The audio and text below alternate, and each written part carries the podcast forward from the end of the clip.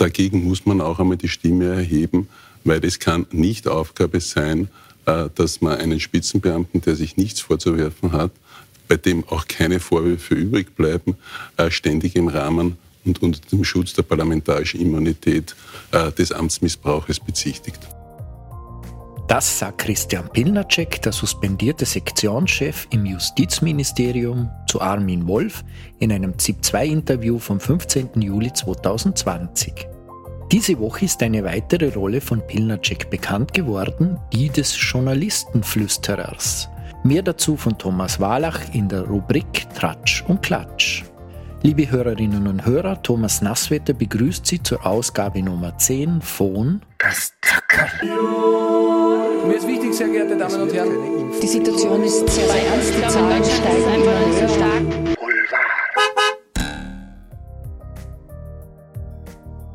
Die Zack-Zack-Redaktion trauert um Rubina Möhring. Seit 1998 führte Möhring Reporter ohne Grenzen Österreich zu einer breiten öffentlichen Wahrnehmung. Ein wichtiger Pfeiler ihrer Arbeit war, auf gefährdete Journalistinnen und Journalisten insbesondere in Ost- und Südosteuropa aufmerksam zu machen und die Betroffenen durch den Press Freedom Award ab 2001 zu stützen. Auch für Zack Zack schrieb sie immer wieder Kolumnen und Kommentare. Rubina Möhring ist am Mittwoch vorletzter Woche im Alter von 72 Jahren nach schwerer Krankheit verschieden.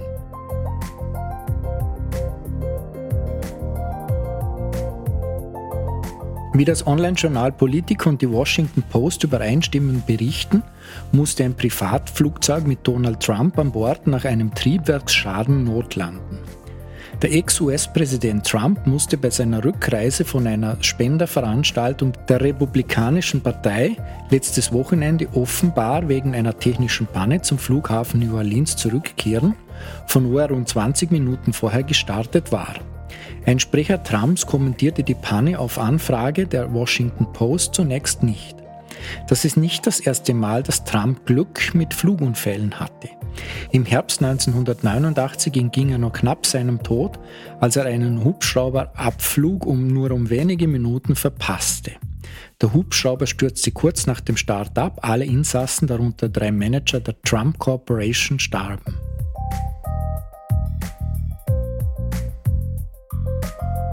Nach Pandemie, ÖVP, Korruptionsaffären und Krieg droht der Welt nun ein neues Desaster. In Japan brach ein antiker Todesstein in zwei. Mythologisch Betraute befürchten, dass ein böser Dämon freigesetzt wurde. Der Stein, offiziell Sesho Seki genannt, ist ein sagenumwobenes Stück. Der Legende nach habe der Dämon die Gestalt einer wunderschönen Frau angenommen und war Teil eines Mordkomplotts gegen den mittelalterlichen japanischen Herrscher Toba, der um das Jahr 1100 regierte. Die vergangenen 900 Jahre musste der Dämon allerdings sein Dasein im sogenannten Todesstein fristen. Das Eingesperrtsein hat wohl jetzt ein Ende.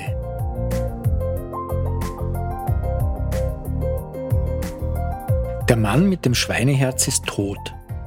David Bennett bekam Anfang Jänner diesen Jahres ein genetisch verändertes Schweineherz transplantiert, sonst wäre er schon damals gestorben.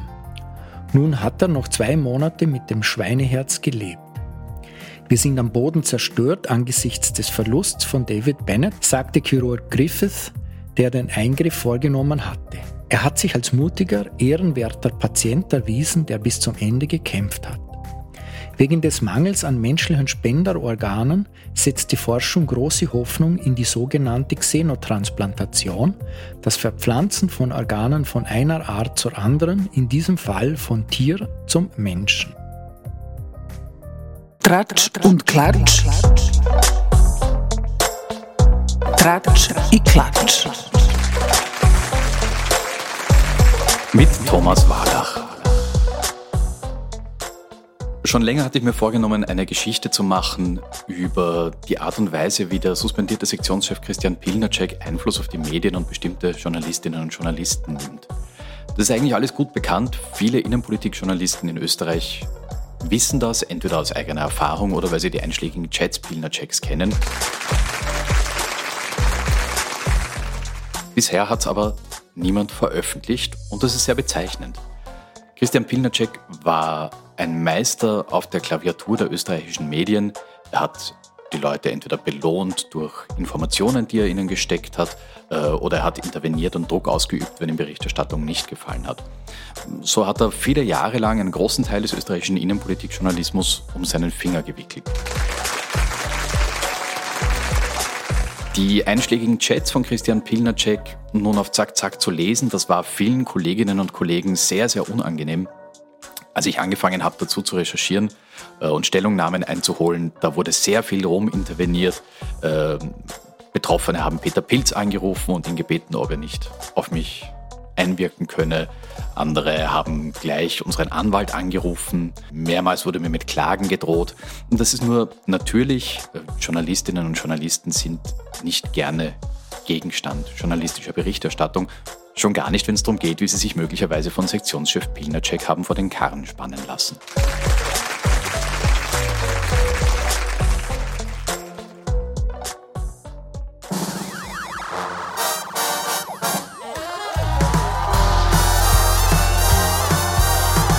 Das Thema der Woche mit Nura Wagner.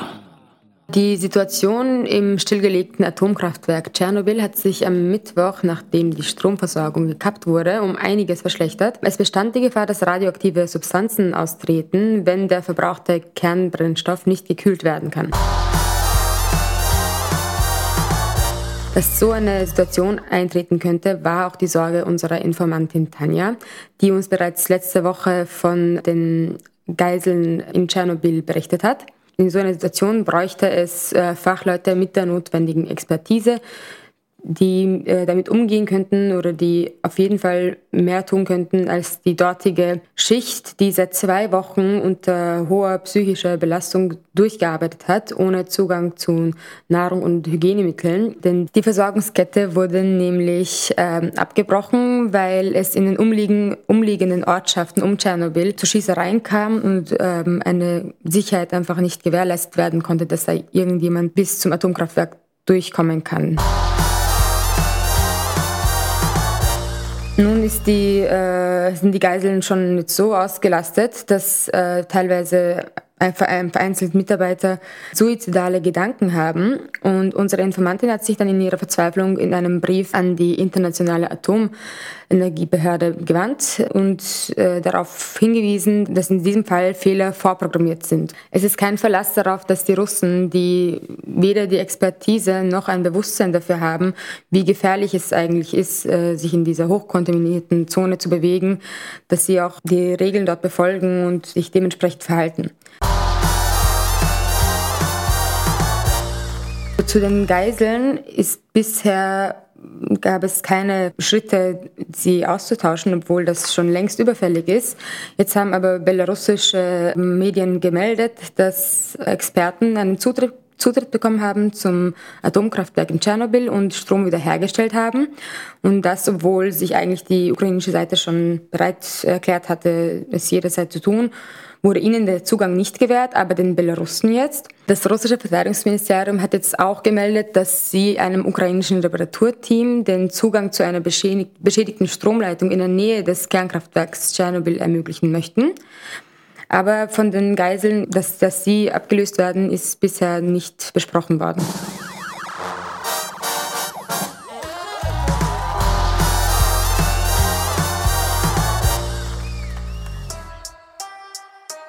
Das Herzl der Woche.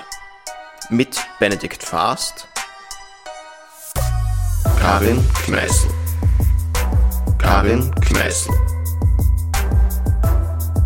Herzl der Woche ist Karin Kneißl, die Ex-Außenministerin Österreichs im Kabinett 1 von Sebastian Kurz auf Ticket der FPÖ. Denn sie arbeitet noch für den russischen Ölkonzern Rosneft, wo sie im Aufsichtsrat sitzt. Ihre Gage dort wird 500.000 Euro kolportiert. Sie selbst bestreitet das und sie will nicht zurücktreten von diesem Posten. Sie mit einer sehr Putin-affinen Meinung, wenn man sich zurückerinnert, Putin war auf ihrer Hochzeit, sie hat vor allem geknickst.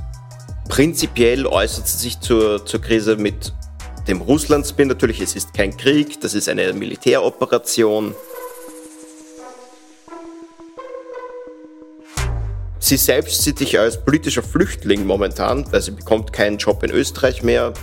Sie lebt in Südfrankreich, in der Provence. Laut eigener Aussage lebt sie von 1200 Euro derzeit. Die Kritik an ihrem Posten lässt sie eigentlich relativ kalt. Also sie will das bis zum Ablauf ihres Mandats durchführen.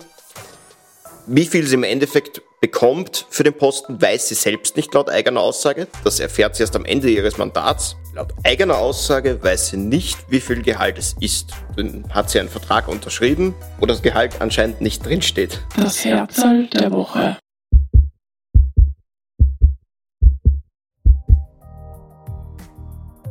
Werfen wir noch einen Blick in die Welt der Wirtschaft.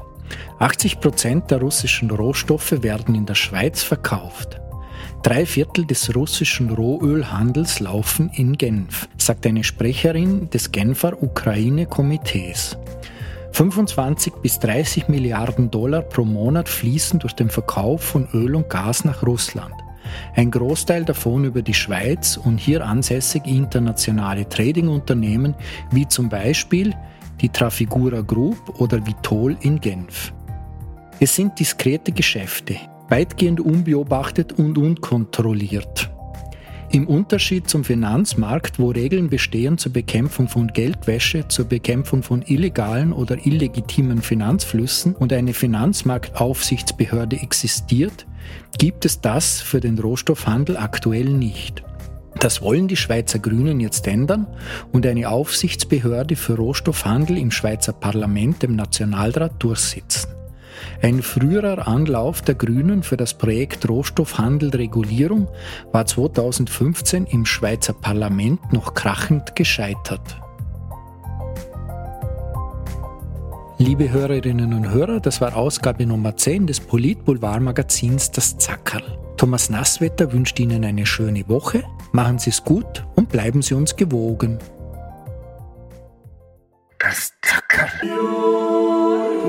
Sehr geehrte Damen und Herren. Die Situation ist sehr ernst, die Zahlen steigen immer höher.